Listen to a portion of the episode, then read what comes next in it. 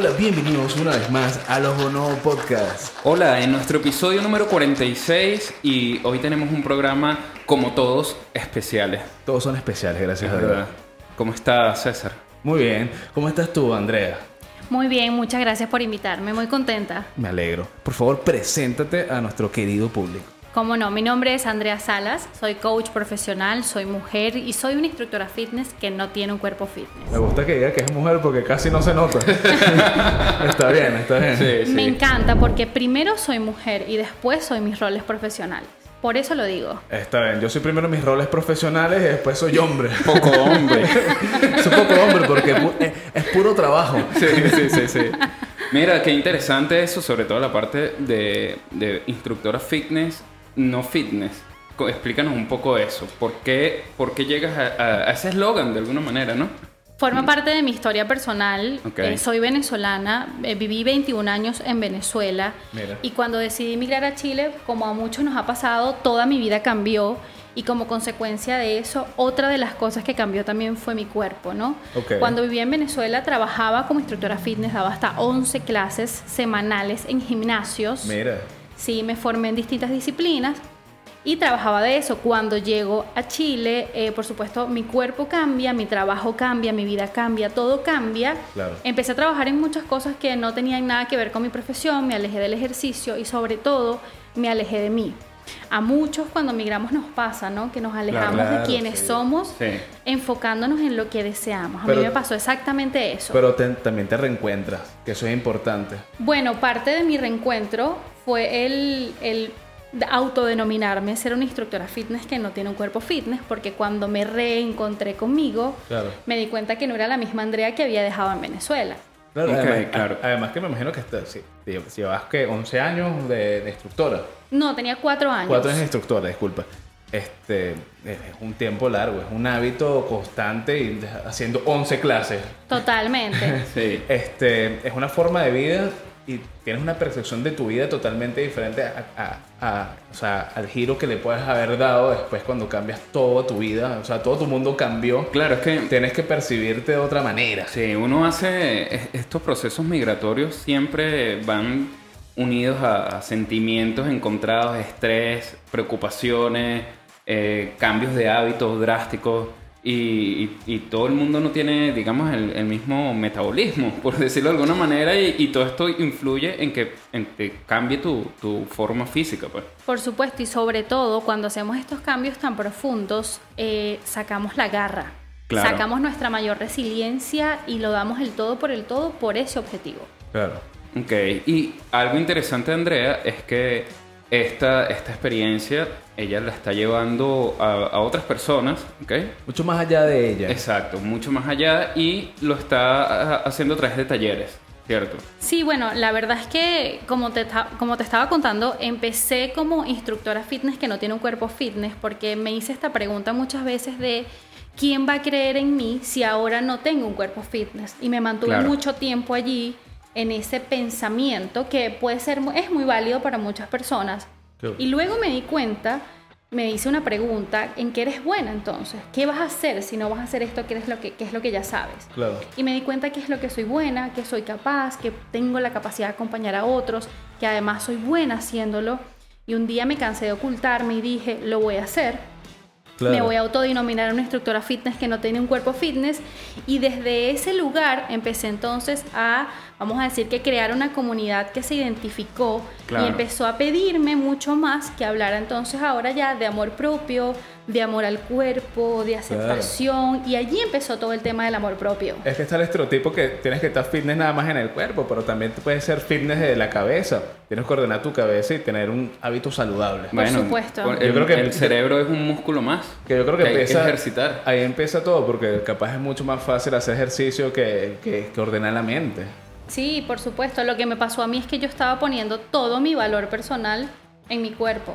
Claro. Yo me estaba limitando de desarrollarme profesionalmente, me estaba limitando Claro. de desarrollar mi pasión, de hacer todo lo que yo quería por una sola cosa, que era simplemente la forma de mi cuerpo. Exactamente. Y cuando entendí que era un estereotipo, todo cambió para mí y para las personas con las que conecto. Es así. Y le pasa a mucha gente, porque la, la gente, la gente es vanidosa, ya lo hemos dicho aquí. Este, y y en la actualidad todo el mundo, todo se, se, se vende por la imagen. Lo que pasa es que, eh, ahí- ahí- Pero también es cómo proyectar esa imagen. Es Que que, no, solo, sí. no, solo, no solo es la carátula del libro, sino el contenido ya, ya, ya tienes que buscarlo. pues. Es que a- ahí también influyen muchos factores, pues también hablando un poco de, de que para todo el mundo no es fácil llegar a ese punto de decir, mira, eh, me quiero tal como soy y puedo dar mucho como soy. O sea, hay personas que tienen muchas inseguridades, habemos otros que tenemos un poco más ego de alguna manera y, y- nos sirve de arma para enfrentar todas esas adversidades. Pero es un punto delicado el, el cómo llegar a, a tú decir, mira, como estoy, puedo, puedo guerrear, por decirlo de alguna manera, y enfrentar eh, los problemas, pues. Autoaceptarse, se podría decir. Autoaceptarse, sí. Y la Claro. gente cree que la aceptación es simplemente decir estoy o me veo de tal forma y me quedo aquí. Y la aceptación Claro. es mucho más que eso. Es más profundo. Es más profundo y es más transformador. Porque también aceptarnos es mirar todo, lo que te gusta, lo que no te gusta y desde ese lugar poder decir qué voy a hacer Lo bueno y lo malo. con lo que me gusta y con lo que no me gusta. Claro. Y la aceptación también tiene una cuota de acción, una cuota de qué vas a hacer entonces con eso que no te gusta. Claro, porque mucha gente piensa como que, bueno, voy a ver el panorama, mira, esto es lo malo mío, esto es lo bueno mío. Exacto. Ya, ya Sí, cambié. sí. No, Sí, amigo, no, tienes que trabajarlo. Sí, sí. Hay que dar paso a paso, hay que, hay que, hay que echarle bola. Un poco tarde. No, pero es importante lo que dices porque eh, no es solo decir, bueno, mira, me quiero tal como estoy y, y vamos a vamos para adelante. Es, Qué es- ego, ¿no? Es también decir, es también decir, eh, esto no me gusta y tengo que cambiarlo. Y porque no solo es aceptación, también es, es ser realista, pues. Y decir, oye, por decirte, eh, si, si tengo, porque mm, también tenemos claro que el tema saludable es importante. Entonces no solo es como que, bueno, me veo bien y así y ya, no, mira, también uno tiene que tratar de buscar estar lo más sano posible, de ejercitarse, de hacer cosas que, que- que pueden mejorar. Pero también no todo el mundo, hay personas que pueden- hacen muchísimo ejercicio y, y- y no pueden rebajar fácilmente. O muchas personas que, que tienen lo- el caso contrario, que, que son muy delgadas y, y tienen eh, más bien complejos por ser muy delgados y, y no pueden ganar peso. Complejos hay en Sí. todos lados. Yo creo que la percepción de cada uno es, es- es es- fatal. Tú nos lo estabas comentando justamente antes. Sí, totalmente. Dijiste algo que te, que te voy a rescatar, muy importante, que dijiste, es, es que la acción es el tengo que hacer algo. Y yo creo que más que el tengo que hacer algo, yo invito a que las personas piensen, quiero hacer algo, ¿qué quieres hacer? Porque muchas veces el tengo tiene esa cuota de imposición social, de lo que tenemos que hacer porque Claro. otros nos dicen que lo tenemos que hacer. Porque debemos. Porque debemos hacerlo. ¿Y sabes qué pasa con lo que debemos? No, dime. No nos dan ganas de hacerlo Es verdad. Es verdad. no lo queremos hacer. Y es lo que nos pasa con el ejercicio, es lo que nos pasa con la alimentación saludable. Entonces, ¿qué pasa si decimos quiero? Quiero hacerlo porque me quiero amar más. claro. Quiero hacerlo porque me quiero sentir más a gusto. Y otra cosa allí que te voy a atajar es que cuando hablamos de aceptación no, solo habla- no solamente hablamos de peso y de sobrepeso, también hablamos de muchas otras cosas. Totalmente, Marcas, total. cicatrices, complejos en cuanto al tamaño de la nariz, el cabello, eh, muchísimas cosas que no tienen que ver con el peso. Totalmente. Y hay cosas que se pueden cambiar físicamente y hay cosas que no. Es así, es así. Como la nariz, Como la nariz, que se puede cambiar que se puede cambiar, pero con, con, Con una operación. cuota de operación. con una cuota de dinero. Sí, sí, Claro, sí. claro. Pero hay algo muy importante, que una operación o un cambio físico por sí solo no te garantiza una autoimagen positiva. Exactamente, porque, eh, eh, bueno, todo el mundo conoce gente que se ha operado y normalmente las personas que se han operado los senos, de repente sale un lado oscuro eh, de, de- de su ser, porque es- eh, empiezan a vivir otro tipo de influencias. Cuidado, cuidado con lo que dices. de César. influencias y circunstancias en su vida que les hacen ver la, capaz la vida un poquito más, más, más banal o de repente empiezan a perder lo que es el, el fitness de- mental y empiezan a irse simplemente al, al- al- al del cuerpo. Sí, o hay personas que, ojo, no estamos en contra de la cirugía estética. No, para nada. Para nada, creo que es una decisión personal y quien quiera hacerlo, pues se, re- se le respeta muchísimo. Quien quiere y quien pueda. Quien porque- quiere y quien pueda. Yo creo que más quien puede. Sí, ahora se ve la inconformidad y se ve que la cirugía o el cambio físico no te da ese amor propio y esa aceptación porque hay personas que se hacen una y otra y otra y otra cirugía y nunca terminan de verse en el espejo y Claro. decir me siento medianamente a gusto. Claro, Claro. nunca vino para adentro. Nunca vieron para adentro. Sí. Sí. Es así. No, y, y- y- y obviamente esto va muy relacionado a lo que nos venden eh, como imagen y como estereotipos, ¿ok? que, que uno siempre va a querer verse como, no sé, ese actor de Hollywood o ese modelo y en realidad eh, a lo mejor no todos nacemos con las mismas condiciones físicas, no todos nacemos con, con el mismo metabolismo y llegar a esos puntos que, que es lo que uno ve y uno quiere parecerse, lo que te puede traer es el, el sentido contrario, que es complejo, que, que es, es frustraciones, porque, oye, no, es- no es igual eh, uno querer parecerse a ellos que, que- porque igual están en la televisión por algo, pues. Pero ahí entra lo que está diciendo Andrea, que es el amor propio. que Sí. es el amor propio y es la conciencia de que esos estereotipos sociales existen. ¿Por qué digo Exacto. la conciencia?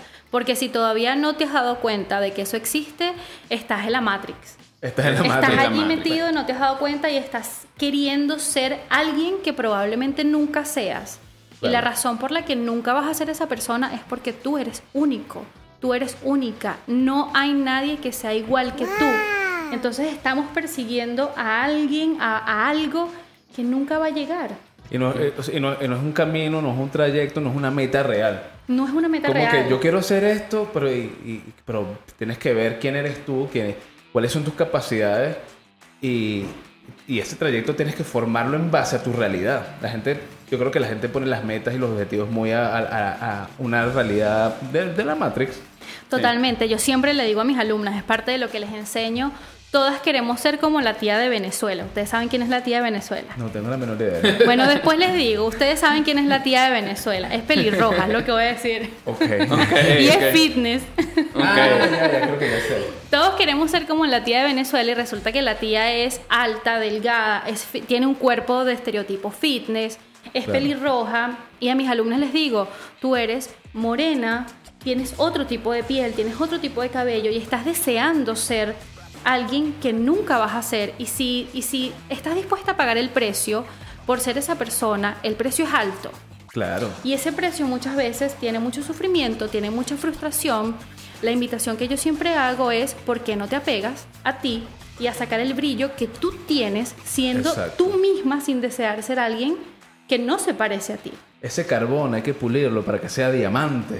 Qué bello, vale. Así No, es. pero es verdad, es que, es que normalmente no, la gente no, no quiere, o sea, normal, de- lo que deberías hacer es potenciar tus habilidades y, y- y pulir tus destrezas y, y, y tu, y tu ser, en No, y entender que, que también el amor es algo eh, relativo, pues, o sea, uno no, no, no se enamora por una atracción física necesariamente, influye, pero va más allá, va mucho más allá de, del físico, entonces hay mucha gente que, que, que siente inseguridad a, a relacionarse con otras personas porque su aspecto físico no lo convence. Mira, yo les voy a hacer una pregunta. ¿Ustedes creen que amarían más a su mamá, a su papá, a su hermana, a su novia, a su esposa, si su aspecto físico fuera distinto, mejor, vamos a decirlo así? No, para nada. No, no creo. No amamos a quienes amamos por cómo se ven. Claro. Exacto. Amamos a quienes amamos por cómo son. Y Claro. cuando lo vemos desde este lado, sentimos que vamos a ser más amados si nos vemos mejor. Es verdad. Y eso es mentira. No sucede así. Uno No. piensa que es una proyección de, Sí, de- sí. de- de que, bueno, que también es el amor propio. O sea, si no te estás amando, obviamente vas a querer proyectar lo mejor posible porque quieres que te amen. Sí. Entonces Que- ahí entra también entras en una carrera de ratas para totalmente. satisfacer a los demás, huevón. Eso está sí, mal. Que está mal.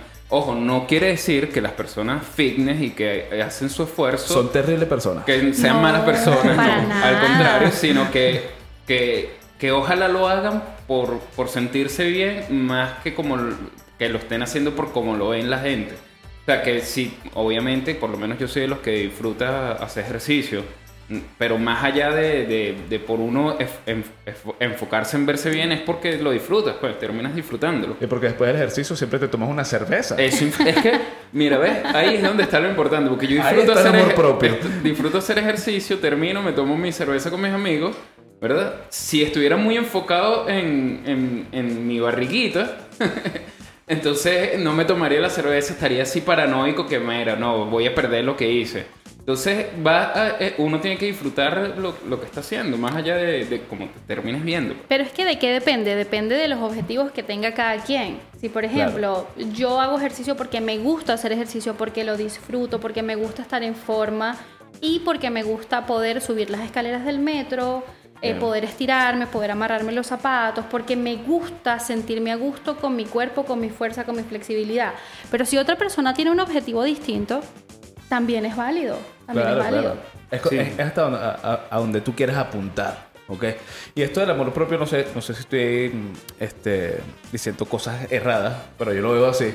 Tiene que ver mucho con los hábitos. No Por sé, supuesto. Uno tiene que tener hábitos que te lleven a, a- a quererte.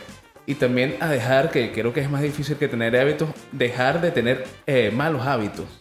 No sé, porque normalmente uno tiene un mal hábito de, de percepción o un mal hábito de, de- de- de ver la realidad diferente o Sí. de tener rutinas de que, mira, quiero llegar a tener, no sé, quiero, quiero esta meta, pero no hago nada para cambiar, alcanzarla. para cambiar o para alcanzar esta meta. Me encanta que lo digas porque cuando hablamos de hábitos siempre se nos viene a la mente es ejercicio y alimentación, pero nunca pensamos en el diálogo interno Exacto. y el poner límites. Son Totalmente. prácticas de amor propio que los podemos hacer hábitos, pero extrañamente nunca los incluimos. Es así, es así. Porque todo el mundo, el hábito lo siempre lo dicen como que, bueno, el hábito es que te levantes todos los días a las 5 de la mañana y salgas a trotar. Claro. Sí, sí. Es que tú, Pero- cuando tú ves hábitos, de hecho, hay va- varios libros, entre ellos hay uno que se llama Hábitos Atómicos, creo que es. Hábitos atómicos, muy bueno, lo estoy, Sí. lo estoy escuchando en audiolibro. Que bueno, léelo. No quiero. es mi hábito es No, escucharlo. Hay, hay varios libros que he leído de hábitos que, que van más allá del, del hábito que uno conoce de déjame hacer ejercicio y comer sano. Y, y va mucho, hay muchos que recomiendan la misma meditación, pero más que por el concepto de meditación es porque te hables tú mismo y tengas un, un nivel de concentración interna. es decir, Autoconocimiento. Exacto, conocerse uno mismo más allá de, de lo que creemos que, que como pensamos, sino de verdad es, es uno autorreconocerse pues, y, y- y estar, estar eh, en, en sintonía, en sincronía con, con tu Mira, ser. Qué interesante, chico. Cuánta profundidad. Claro, Me claro. fue, se me fue, se me No, fue. no hay tecla que, que, que te, que, te, que te ponga un ambiente a eso. Sí, sí, sí. Es cierto. Por ejemplo, uno de los hábitos súper poderosos es mirarse al espejo. Pero de verdad mirarse. No es que pasaste, te peinaste cha, cha, cha, y te fuiste. No. Es de verdad mirarte, observarte, eh, identificar qué te hace sentir cómodo, cómoda, incómodo, incómoda. Y hacer ese trabajo de simplemente reconocimiento. Ok, Esa claro. es una de las partes más importantes de la aceptación y cuán poco lo hacemos, porque nos vemos en el espejo rapidito antes de salir y no nos damos ese tiempo para admirarnos. Claro. Sí. Ah, pero hay que- también hay gente que no, no le gusta tener espejos en la casa, no le gusta verse. ¿Qué pasa con esa gente? No sé por qué, Mira. no sé por qué lanzando preguntas. joder. en los comentarios Sí, sí, sí. qué tal, si les gusta verse en el espejo o no. Sería interesante saber si no te gusta, por qué no te gusta verte en el espejo, porque cada persona es distinta. A mí, la verdad, me encanta. Cada día me gusta más, pero sí sé y sí conozco personas que no les gusta. Que no Sí, les gusta verse en el no espejo. ¿A ustedes les gusta? ¿Te, te gusta, César? A mí me encanta hacer muecas. joder. En el espejo. Claro, me encanta. Me, me encanta ver. eh, Qué hasta fino dónde que, puedo que, vamos a sacar un reel así buenísimo. Claro, claro. Javier, ¿y a ti te gusta verte en el espejo? Sí, vale, yo, yo tengo. Yo soy va- vanidoso. No nos, no nos vamos a poner etiqueta. Vamos a darlo Ok, en sí. Me gusta, me gusta verme en el no, espejo. sí me gusta, sí, sí, sí. No, sí, yo, Sí. claro, claro. No voy a mentirle a mi público. Me he, visto, me he visto en el espejo muchas veces, porque también me he visto de, de- de la parte buena, me he visto diariamente en la mañana, pero también me he visto en, en- en épocas oscuras. Y en esas épocas oscuras que tú dices, que mierda, ¿qué te está pasando? Claro. Reacciona. Hablas, con- hablas con tu reflejo. Sí, ¿sabes? Te, te contigo das cuenta. mismo. Algunas veces que te puedes ver ahí y dices, "Ay, ¿qué- ¿en qué me he convertido, chico? Sí. Y no solo y físicamente y mentalmente también. Claro. Sí, sí, sí. Y una otra pregunta que les voy a hacer. ¿Se han visto en el espejo desnudos? Claro. Claro, lo que pasa es que me, el mío- Es lo que te iba a decir, el rollo, el problema está en mi espejo. Mi espejo llega hasta, hasta cierto Ah, bueno, yo tengo en mi departamento tres espejos. punto. Ok, ok. Entonces los puedo invitar un día a que se vean en el espejo de mi casa. Coño. que- No, no, pero eh, está bien, está bien. A, mí me encanta que cuando, cuando tienes esa, esa reflexión de... No, sé, no es reflexión, estoy equivocado con los términos. Pero que puedas Sí. verte de, de, de, de todos, De todos los aspectos, ángulos, de todos los ángulos. Es, eh, eh, eh, es diferente, Es verdad. porque normalmente uno, en, en mi casa, en, mi- en el apartamento que yo tenía en Venezuela, eh, en el lobby era full de espejo y podías verte de todos los ángulos. Y era muy raro verte y, era, y reconocerte. que Bueno. así me veo por detrás. Exacto. Coño, no tengo culo. O tengo mucho culo. O tengo Exacto. mucho culo. Es verdad, es verdad. Pero en el- a mí me, de, de hecho a mí me gustan los ascensores, que puedes ver todos los ángulos. El problema es que no te puedes desnudar en el ascensor, pero bueno, o sí. Bueno, puede ser. Pero si ves todos los ángulos, y es verdad, uno normalmente no se ve todos los ángulos de, de- que tienes, ¿Tú pues. sabes dónde te ves todos los ángulos? En las fotos. Y Sí. cuando ves las fotos dices, wow, pero esa no soy yo. Y no, Y- mi amor, eres tú. Sí, sí, sí. Lo que pasa es que no te has visto en otros ángulos y es natural que cuando nos vemos en las fotos Claro.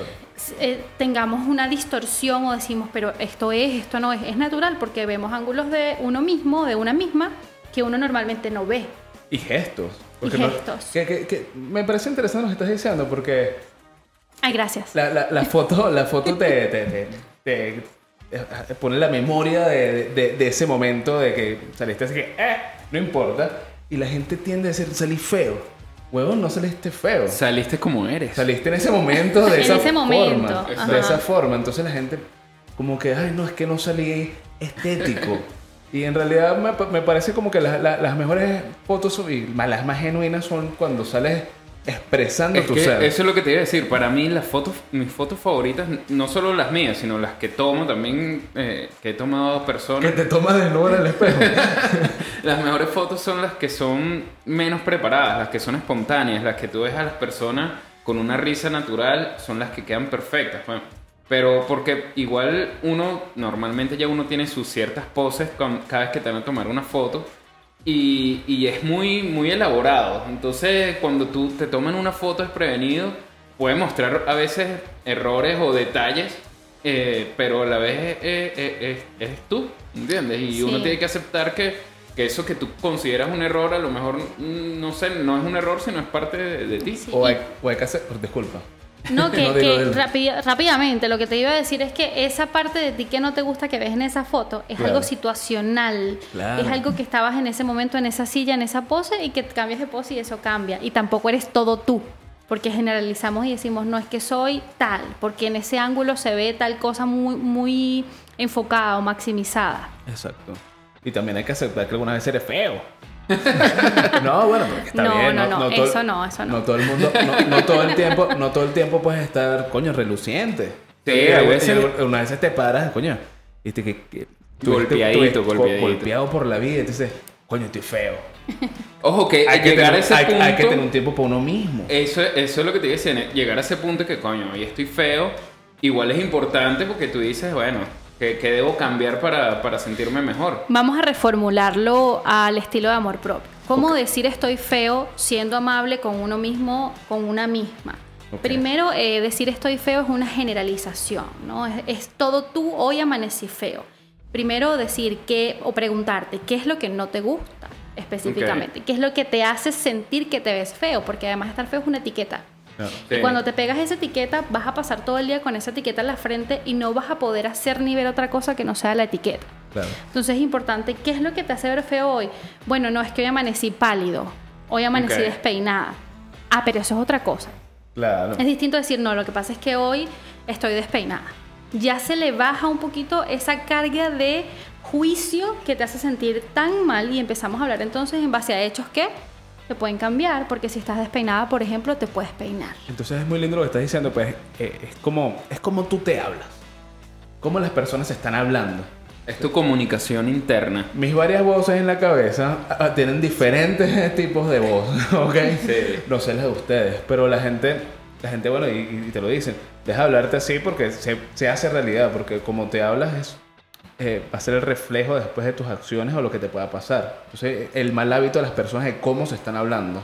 Tenemos varias voces en la cabeza, tú lo dijiste. ¿Cómo se llaman tus voces? Dime dos nombres. Este, no, no tengo la menor idea, me, me pongo nervioso. Ángel y demonio. Y que el diablo y Satanás. Y este, y este el otro que es como un niñito. Te voy a dar un ejemplo. Por ejemplo, hay una voz en mí que es una Andrea empoderada, así la llamo yo. Y hay una voz en mí que, que es una Andrea crítica. ¿Y por qué te pregunto? Porque cuando tú le pones nombre, cuando sale ese, esa, esa Andrea empoderada y esa Andrea crítica, tú te das cuenta de inmediato. Bueno, sí te tenemos, te tenemos varios. El ya llegó, ya empezó César el, el ansioso. El E- ansioso. Ese ya es, es panita, ya el César ¿Ves? el Ansioso. Entonces ah, tú te das cuenta y dices, bueno, lo tengo, ese no soy yo. Ese no soy so- yo. no soy yo, es una de mis voces. Y la puedo gestionar, la puedo gestionar, por supuesto. Pero no quiero. Pero no quiero. Acéptenme. Sí, Pero es verdad, no, pero reconocer esas voces es, es importante porque, ojo, también eh, los seres humanos deberíamos saber que, que- tenemos distintos sentimientos y emociones y que todas son importantes. O sea, cuando uno se siente triste es importante también dejar que e- entender esa tristeza y drenarla. Y si te da ganas de llorar, llora. Porque son emociones que hay que, que, que no se pueden saltar. Porque s- si las, las frustras de alguna manera, se, se pueden transformar hasta en, en enfermedades, en malestares. Entonces, yo creo que, que es importante lo que dices, reconocer esas personalidades que tenemos y, Claro. y dejarlas fluir cuando se Tratarlas. debe y controlarlas también cuando se debe. Y, y- y hablar con ellas. Sí, es un proceso. Es un proceso de gestionar, de identificarlas y luego gestionarlas. No domarlas. Exacto. Porque hay que sentirlas, hay que escucharlas. Es que son parte de ti. Son parte de ti. Y si las Claro. intentas acallar, es peor, porque es como que se maximiza porque pones el foco en esa voz. Yo me acuerdo de la película Intensamente, Ok. que tienen que, que tenían las emociones y, y todas tenían una personalidad así drástica y era que sí tristeza eh, desagrado rabia y, y era era fino porque el- el- la moraleja de la, de la película es que todas son importantes y si una la tratas de opacar en algún momento la vas a necesitar y va a salir mal entonces, eh, no, es, es importante tener en cuenta que, que no está mal sentirse eh, mal a veces, pero saber identificar el por qué. Pues. Ahora, ¿cómo lidiamos con todos esos pensamientos negativos? Es un entrenamiento. Primero, primer paso, hay que empezar a querer hacerlo. O sea, tienes que querer hacerlo y dar un primer Claro. paso y decir, voy a empezar a transformar el hábito de cómo me hablo. ¿Cómo puedes transformar, por ejemplo, en un primer paso el hábito de cómo estudiar lo interno? Lo que te acabo de mostrar, que es de estar feo a estoy despeinado, que es distinto. Claro. Entonces, una de las cosas que podemos hacer para transformar nuestro diálogo interno precisamente es quitar la etiqueta o el juicio de valor y empezar a hablar en base a hechos reales. Ok. Por ejemplo, no es lo mismo decir que nos pasa mucho a las mujeres, me veo como una ballena, a Claro, decir tengo claro. sobrepeso. Qué Sí. distinto. Claro, Ahí claro. no se le imprime el estereotipo, no se le imprime la etiqueta, ni el estigma, ni el juicio de valor, sino hablamos en base a un sobrepeso y eso hace que nos sintamos distintas, distintos. Exacto. Claro. Deja, de maltratarte. En, en resumen es eso, deja de maltratar. Sí, Claro, no, no, claro. es que es, es así. Es fuerte, ¿verdad? Y uno es, es duro con uno mismo. Y te quería preguntar, este, porque el amor propio lo- es, es de cada uno, el trabajo de cada uno, pero ¿cómo lograrlo ya con relaciones interpersonales, ya con, con- con- con tu prójimo?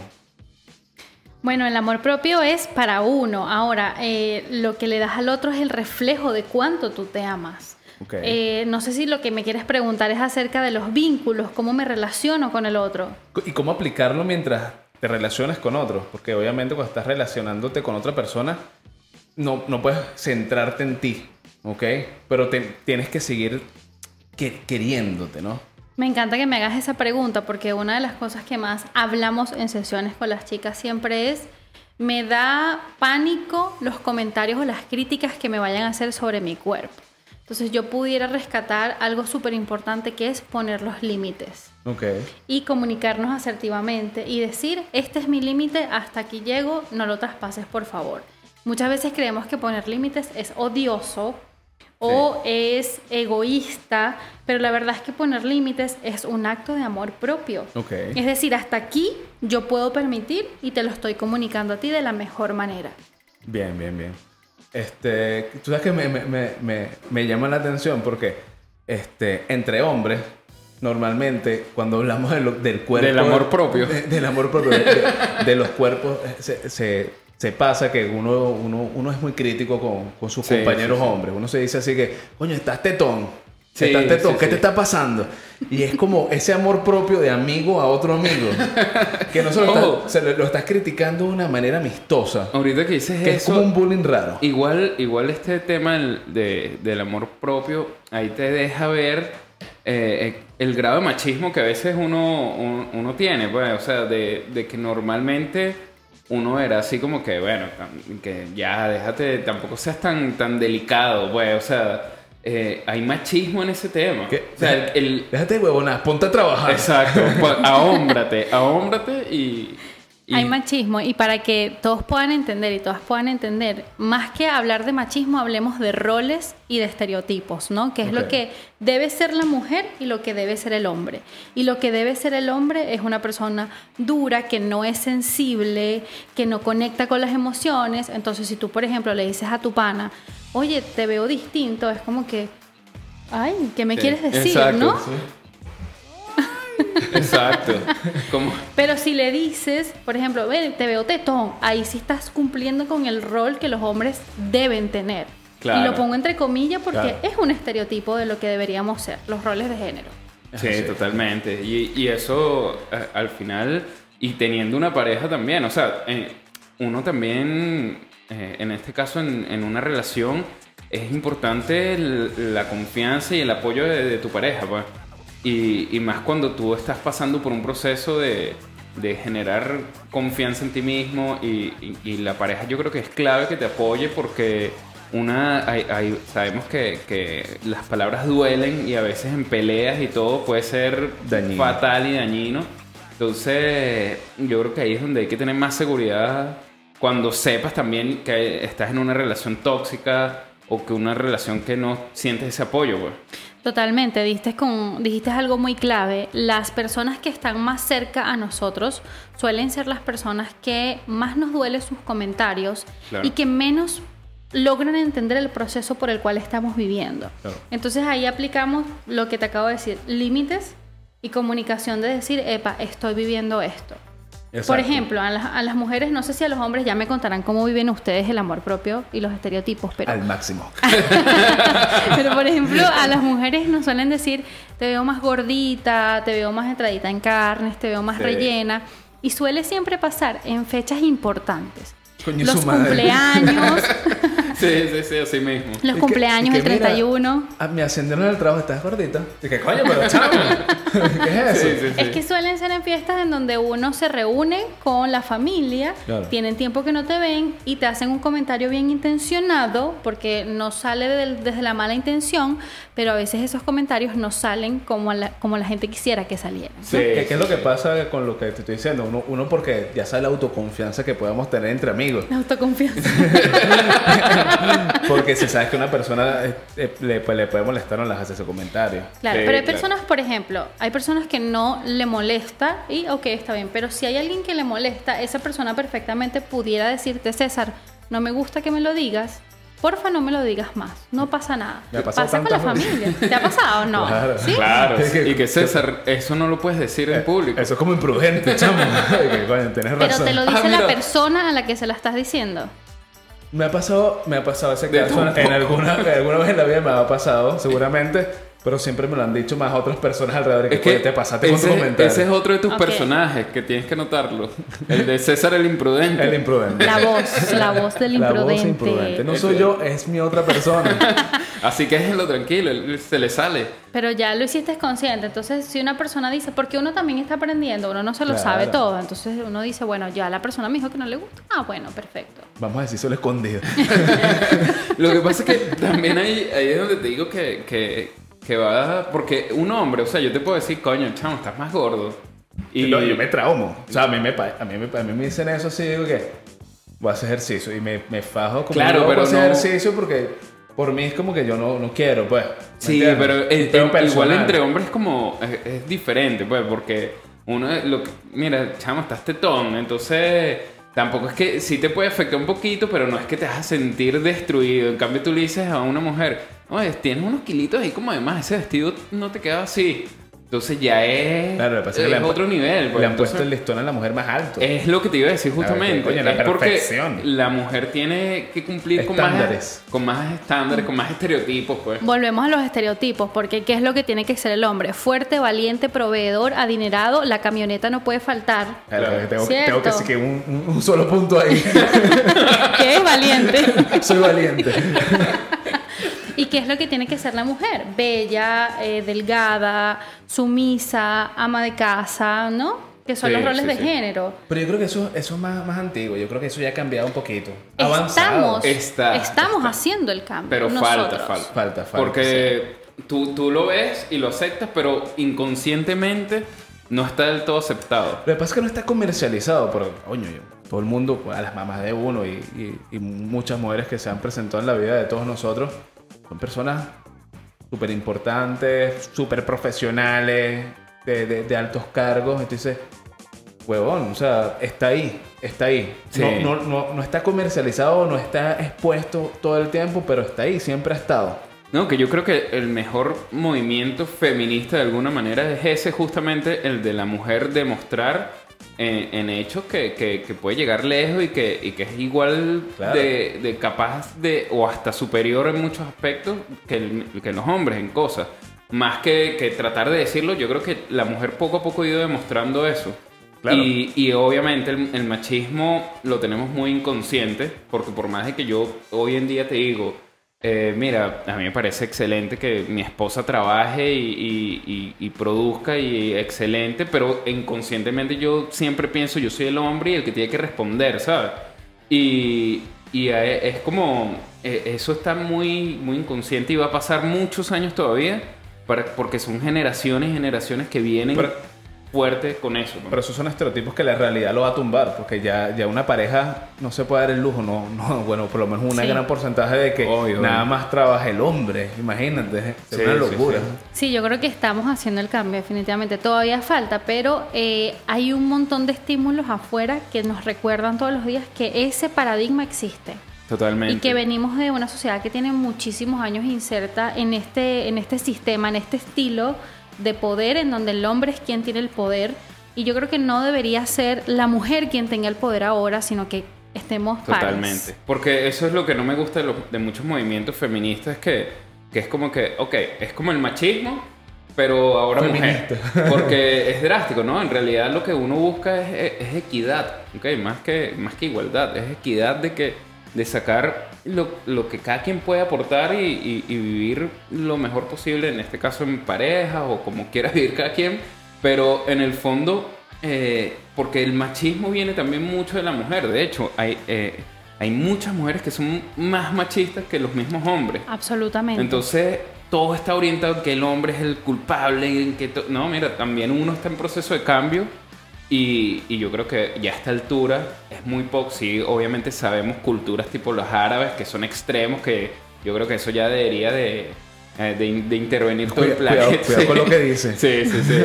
Pero en el fondo, yo creo que es un proceso que ha ido cambiando, que va creciendo, que va mejorando y que poco a poco se está demostrando el, el verdadero valor de, de la mujer más allá de lo que uno viene pensando desde niño, que la mujer es la que te, te cuidó de niño, la, de la casa. Ya creo, creo que Sí. eso ya está evolucionando. pues. Yo creo que más que hablar de feminismo, de machismo, de nombres, porque entendemos esos nombres y los tergiversamos de acuerdo a la sociedad en la que vivimos, Claro. pudiéramos hablar más bien de oportunidades iguales para cada quien, para cada uno, para cada género, derechos iguales para cada quien. ¿Y por qué les, les voy a hablar de, de esta equidad desde el punto de vista del amor propio y de los estereotipos? A las mujeres siempre se nos ha exigido que seamos bellas. Por eso los hombres quizás no sienten esa presión de que te dicen tetón y tú te puede picar o no te puede picar. Pero te la dicen a ti y se te Claro. acaba el mundo. ¿Por qué? Porque nuestro valor y nuestro, sí, nuestro valor está puesto en nuestro cuerpo, en cuán bella eres y mientras más bella eres, más vales. Y ese es el trabajo que hay que hacer de entender que el valor personal no está en la forma del cuerpo, que puede ser peso, Claro. que puede ser la nariz, que puede ser el cabello, que puede ser cualquier cosa. Puede ser tu, Es que- tu pensamiento. Es que la, eh, la belleza igual, volvemos a que, a que la belleza va a depender de, de, del- como tú la veas, pues de cada quien la vea, porque eh, no podemos enfocarnos en la belleza que conocemos eh, en la moda o, o- o en las películas. O sea, uno tiene que enfocarse en, en- en lo bello de cada quien, porque todos tenemos algo bello. Ok, Y no, y no, y llegar a ese punto de, de mostrarlo y tener esa confianza y ese amor propio por esa parte bella que tenemos todos, es como un trabajo que cuesta, pero cuando llegas estás feliz contigo mismo. Es entender también que hay belleza en la diversidad, porque la belleza no es solo un tipo de cuerpo, la belleza no es solo un tipo de mujer ni un tipo de hombre. En la diversidad también hay belleza. En estos días he escuchado un podcast, en este momento no recuerdo cuál, pero me acuerdo que la persona que estaba siendo entrevistada, que era una mujer, decía que solo el 95% de las mujeres cumplen con ese estereotipo de cuerpo ideal. Sí. El no- solo el 5%, 5%, el perdón. 5%. Y el otro 95% no. Y adivinen qué hacemos el otro 95%. Nos torturamos queriendo pertenecer a ese 5%. Imagínate. ¿Y si cambiaran las cosas? ¿Y Sí. si ese 95% nos aceptáramos, nos, ama- nos amáramos más? El 5% Totalmente. quisiera parecerse al resto. Probablemente. Exacto. Lo que pasa es que igual, de hecho lo hablamos en, en un podcast pasado, que, que en, en culturas antiguas la belleza de la mujer era diferente a la que conocemos ahora y, y se han encontrado esculturas de esas épocas donde la belleza era las mujeres gorditas y con más curvas, pues. Totalmente. Y, y tanto en, en culturas africanas con- como hispanas también se han encontrado mucho de que era así. La visión era que la mujer era mientras más natural y, y- y- y más curvas habían, más bonitas. Pues es Sí. como que desde un tiempo para acá, sobre todo la moda, no, no recuerdo qué década, era que mientras más flaquita ibas a estar en, en Pero- la ha moda. cambiado, Sí, eso ha cambiado se ha cambiado, se ha cambiado. El concepto de belleza ha ido evolucionando a través de los años porque Claro. belleza es un concepto y es un constructo social. ¿Y quiénes los construimos? La persona. Cu- ¿Cuándo se vuelve estereotipo? Se vuelve estereotipo cuando lo aceptamos todos en masa. Claro. Cuando es socialmente aceptado, ahí se vuelve estereotipo. Y eso va evolucionando con el tiempo, y no solo con el tiempo, también con la cultura. Porque lo que consideramos bello hoy en Latinoamérica no es lo mismo que se considera bello en Europa, en África, en Totalmente. Asia, ¿no? Es que, es que se, fue- se- se forma parte de cultura y de repente esa cultura no te identificas porque si te preguntan a ti como, como, como persona de la calle, de persona cualquiera, tú no tienes los mismos estándares de belleza. A ti una persona que tenga estrías te va a parecer igual de bonita si tú eres estría o no tú eres estría. Pues simplemente no estás viendo esos estándares de belleza de, de, de culturalización que te, que te, te metieron por la TV prácticamente, ¿sabes? Totalmente. Porque te las metieron por las redes sociales. Normalmente pasa, sí pasa, pero también es, es- es como una especie de matriz también. Estamos viendo una pantallita que te dicen lo que es, pero uno personalmente como individuo, uno debe tener criterio. Sí. Criterio y saber analizar ese, esta vaina. Y que a mí no me gusta esto, a mí lo que me gusta es lo otro. Chicos, se acabó. Claro, y que estamos bombardeados, como tú dices, a través del marketing, que no es que el marketing sea malo, porque el marketing lo que hace es utilizar los dolores de nosotros como seres humanos. El marketing es el diablo. No, el marketing es maravilloso, pero utiliza nuestros dolores. Claro. Y es una herida abierta que tenemos y el marketing la utiliza y está maravilloso porque nos invita a suplir, una- a, a- a llenar una necesidad que tenemos. El tema está cuando no somos conscientes de que el marketing funciona así y estamos eh, eh, constantemente bombardeados de esa información. Tú ves una Totalmente. revista, tú ves Instagram, tú ves la televisión y casi todas las mujeres son iguales. Sí. También falta un poquito es de representación. Hay muchos prototipos, según, según lo que hagan, hay prototipos. Si haces stream, tienes un prototipo de mujer. Ah, sí. Sí, si sí, haces contenido de redes sociales, tienes un prototipo. Entonces, te van, te van lo que estamos haciendo, te van poniendo eti- etiquetas. Es Y que- se- y según esa etiqueta tienes el estándar y el estereotipo, ¿cuál seguir? Es que hace Wow. rato dijiste algo importante, que es ya hay que bajarle a las etiquetas, a todo le ponemos una etiqueta.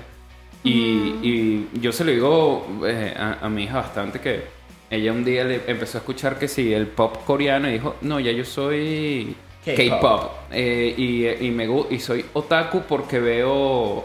eh, Anime. eh, anime, entonces es como que ya va, pero por, ¿de dónde salieron? ¿En qué momento salió tantas Sí. etiquetas de que tú tienes que hacer esto para poder consumir este contenido?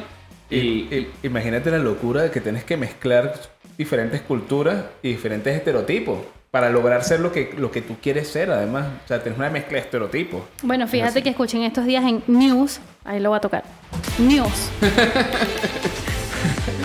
Esa es otra, pero está bien. Pero, ah, pero Pero vale. también funciona. Escuché en estos días que se viene de nuevo la moda del herring body. Espero estarlo pronunciando bien. ¿Cómo Es es decir, eso? el cuerpo heroína de la heroína que se puso de moda en los años 80, que eran las mujeres muy, muy delgadas que Ah, ok, parecieran ya, ya. que como que, que pareciera que consumieran estupefacientes, Sí, drogas. Sí, he visto Ok, fotografías ok, de sí. eso. Entonces eh, sale la news en donde dice que está de nuevo de moda.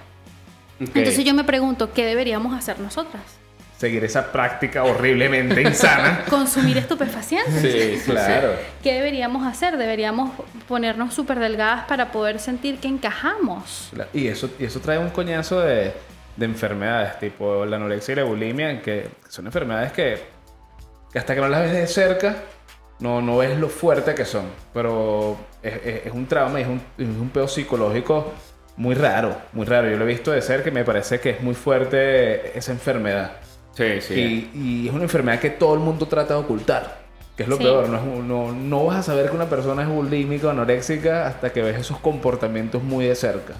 Y una de las razones por las que no lo sabes es porque normalmente esa persona buscas la delgadez y la delgadez se celebra. Sí. Entonces, ¿cómo vas a darte cuenta si una persona está delgada y le dices, wow, te ves mejor? ¿Cuántos kilos bajaste? ¿Qué hiciste? Claro. Sí. Entonces es muy difícil porque es celebrada la delgadez sin saber qué hay detrás de eso. Es horrible. ¿Sabes qué me parece horrible? Que además que viendo, viendo el, te- el tema del reflejo, todo el mundo la ve, la percibe hiperraquítica y ella se sigue viendo, huevón, obesa. Sí. Huevón, y es que sí, que un palillo. Y por más que la gente le pueda decir que está flaca o que te, te- te vas a morir, ella nunca sabe, nunca sabe aceptar. No, no. Es un pedo muy arrecho. Una autoimagen distorsionada. Total, Totalmente. súper, Sí, súper sí, distorsionada. Llega a ser eh, dismorfia. Llega a ser dismorfia corporal. sí. Claro.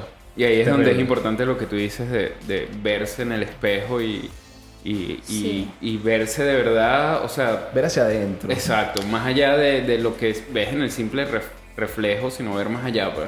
Yo creo que en ese punto de dismorfia corporal eh, es importante asistir a personas que lo puedan tratar como psicólogos, terapeutas, personas que estén capacitadas para tratar esa condición. Sí, totalmente.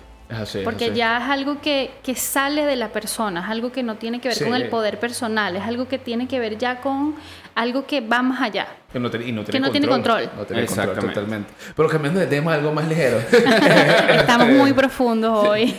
que, que no sé si, si pasa, pues yo, uno va creciendo y uno va envejeciendo y a uno el físico, por lo menos, le va importando menos. O sea, tú quieres estar sano, pues ya no quieres tener los cuadritos. ¿Me entiendes? Simplemente Con- ya, ya te va como que, mira, prefiero esto, esto, ya no, no, no, te, no te sigue importando ya los estereotipos, ya no vas buscando esa perfección. Eso se llama madurez. Y, esa madurez es, es linda y yo creo que, que, que obviamente le falta mucho a, a- a los adolescentes y a los eh, preadultos, chicos. Lo que pasa es que es muy diferente, porque cuando uno, uno es adolescente, uno, uno sueña con ser y tienes modelos a seguir que son muy, que si tal artista, tal deportista, tal modelo, entonces es como, es complicado porque esos son tu- tus patrones a seguir en ese momento. Claro, porque- Después ya pero- te das cuenta que no vas a llegar Pero a eso. para mucha gente le siguen esos patrones por toda su vida. Es que sí. Sí, la Sí. madurez emocional no llega por la edad, llega Claro. por el trabajo que has hecho y hay personas que a pesar de que tienen una edad avanzada no desarrollan esa madurez Sí, emocional. Exactamente. Sí. Entonces hay que hacer el trabajo, definitivamente Como hay que hacer el trabajo. Bacci. Exacto. Madura. Madu- Tú que estás ahí, madura.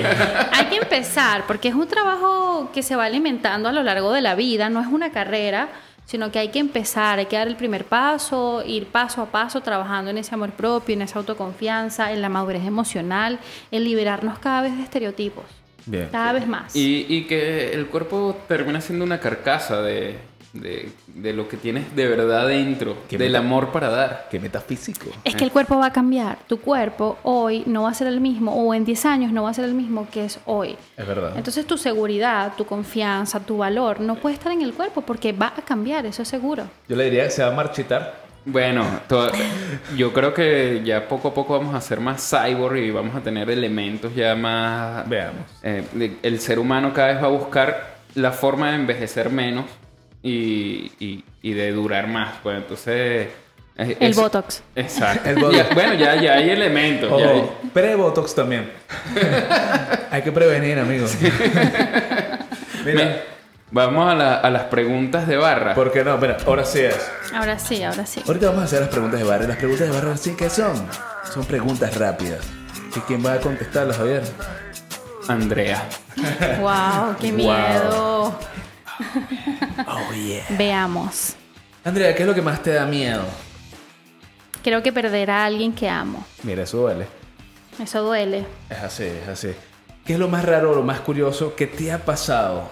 Wow, eh, que me lanzaron por unas escaleras. Coño, eso está grave. eso no es curioso, es una coño de madrada.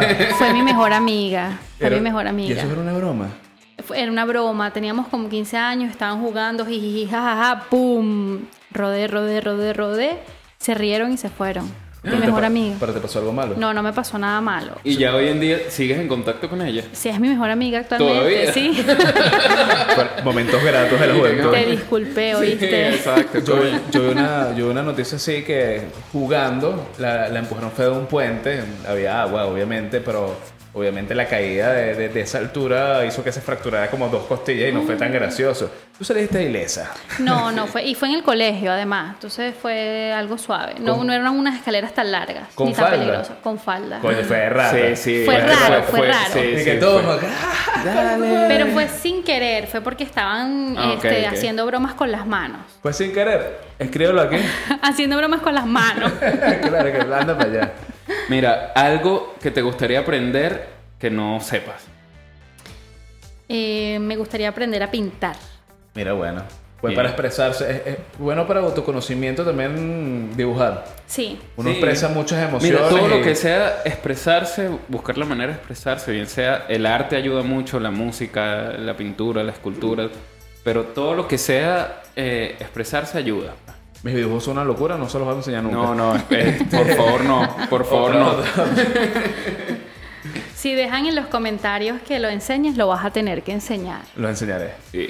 Mira, ha- hay un, un- un recuerdo vergonzoso que tengas, pero yo creo que ya lo dijiste. No, no, puede haber otro, puede haber otro. Si tienes otro, No, no creo, no. Igual no soy una persona que le da vergüenza a muchas cosas, entonces no. ok, ok.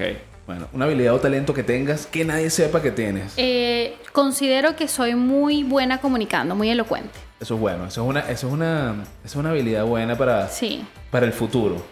Para, todo, para todos los niños. E- Esa gente que dice, no, yo soy introvertido, no sé comunica- comunicarme. Hay que estudiar. Hay que Soy estudiar. buena improvisando también. Eso es bueno. Eso, pa- todos vamos de la mano ahí. Mira, un logro que te hace sentir orgullosa. Venirme a Chile, tener mi residencia definitiva y tener mi propio proyecto y mi negocio. Bien. Eso. Bueno, yo creo que esa viene con, con la que viene, que proyecto o desafío que te gustaría abordar a futuro. Wow, me gustaría ayudar a las mujeres a que desarrollen su sensualidad. Su sensualidad no acompañado del amor propio, pero llevado más a la sensualidad corporal. Mm, Bien, me agrada, me agrada. Mira, y para ir cerrando, primero, muchísimas gracias por haber venido. De verdad, excelente tema, excelente invitada y, cuando quieras, esta es tu casa. Pero sí, a nosotros nos gusta mucho que, que siempre el, el invitado cierre diciendo unas palabras, ¿verdad? A nuestro querido público. En este caso, eh, que vaya muy relacionado a, a- a lo que tú transmites a, a- a tus a las personas que van a tu taller. Pues, Es como una despedida, una despedida con consejo incorporado. Exacto. Perfecto. Bueno. Bueno, primero que todo, invitarlos a seguirme en Instagram. Mi Instagram es It's Andrea Salas, como en inglés, ITS. Aquí estará. Andrea Salas, ahí va a estar. Y bueno, decirles que el amor propio es un camino dinámico, pero es un camino que puedes empezar hoy. Sí es posible que te sientas seguro, confiado, en el caso de las mujeres confiadas, divinas, y no tiene que ver con la forma de tu cuerpo. Sentirte divina y sentirte poderosa tiene que ver con lo que tienes aquí. Entonces sí se puede trabajar, además ahí los voy a dejar invitados también a mi taller que tengo este 25 de este 26 de febrero si me permiten. Claro, por favor. Ahí le vamos a dejar los datos, ¿cierto? Abajo en el video. Descripción. Y sí se puede, hay que trabajar en eso y sí se puede. Lo más importante, no te dejes en último lugar. Siempre hay un espacio para ti, abre ese espacio para ti. Excelente. Me pareció bonito. Bueno, Andrea, muchísimas gracias. Gracias, Andrea. Cuando quieras y bien pues. Muchas gracias a ustedes. Muchas gracias a ustedes por vernos. Pero antes de irnos, Javier, No podemos despedirnos sin eh, a- a hablar un poco de nuestro patrocinante el día de hoy y el de los capítulos anteriores, que es Asegura Online. ¿Ok? Estás en Chile, necesitas un seguro y bueno, aquí está para tu mascota, para tu auto y especialmente César. Estamos apoyando al SOAT Bomberos. Si tú quieres renovar tu seguro obligatorio de accidentes personales, SOAP, este, lo puedes hacer y además lo compras a una módica suma y puedes dar un aporte a los bomberos de Chile, que son todos voluntarios y se está quemando el país, chicos. Eso es importante. Hay que ayudarlo. Y creo que es momento de ayudar. Así que bueno, una vez más, gracias, Gracias, y Andrea. seguimos viéndonos. Chao.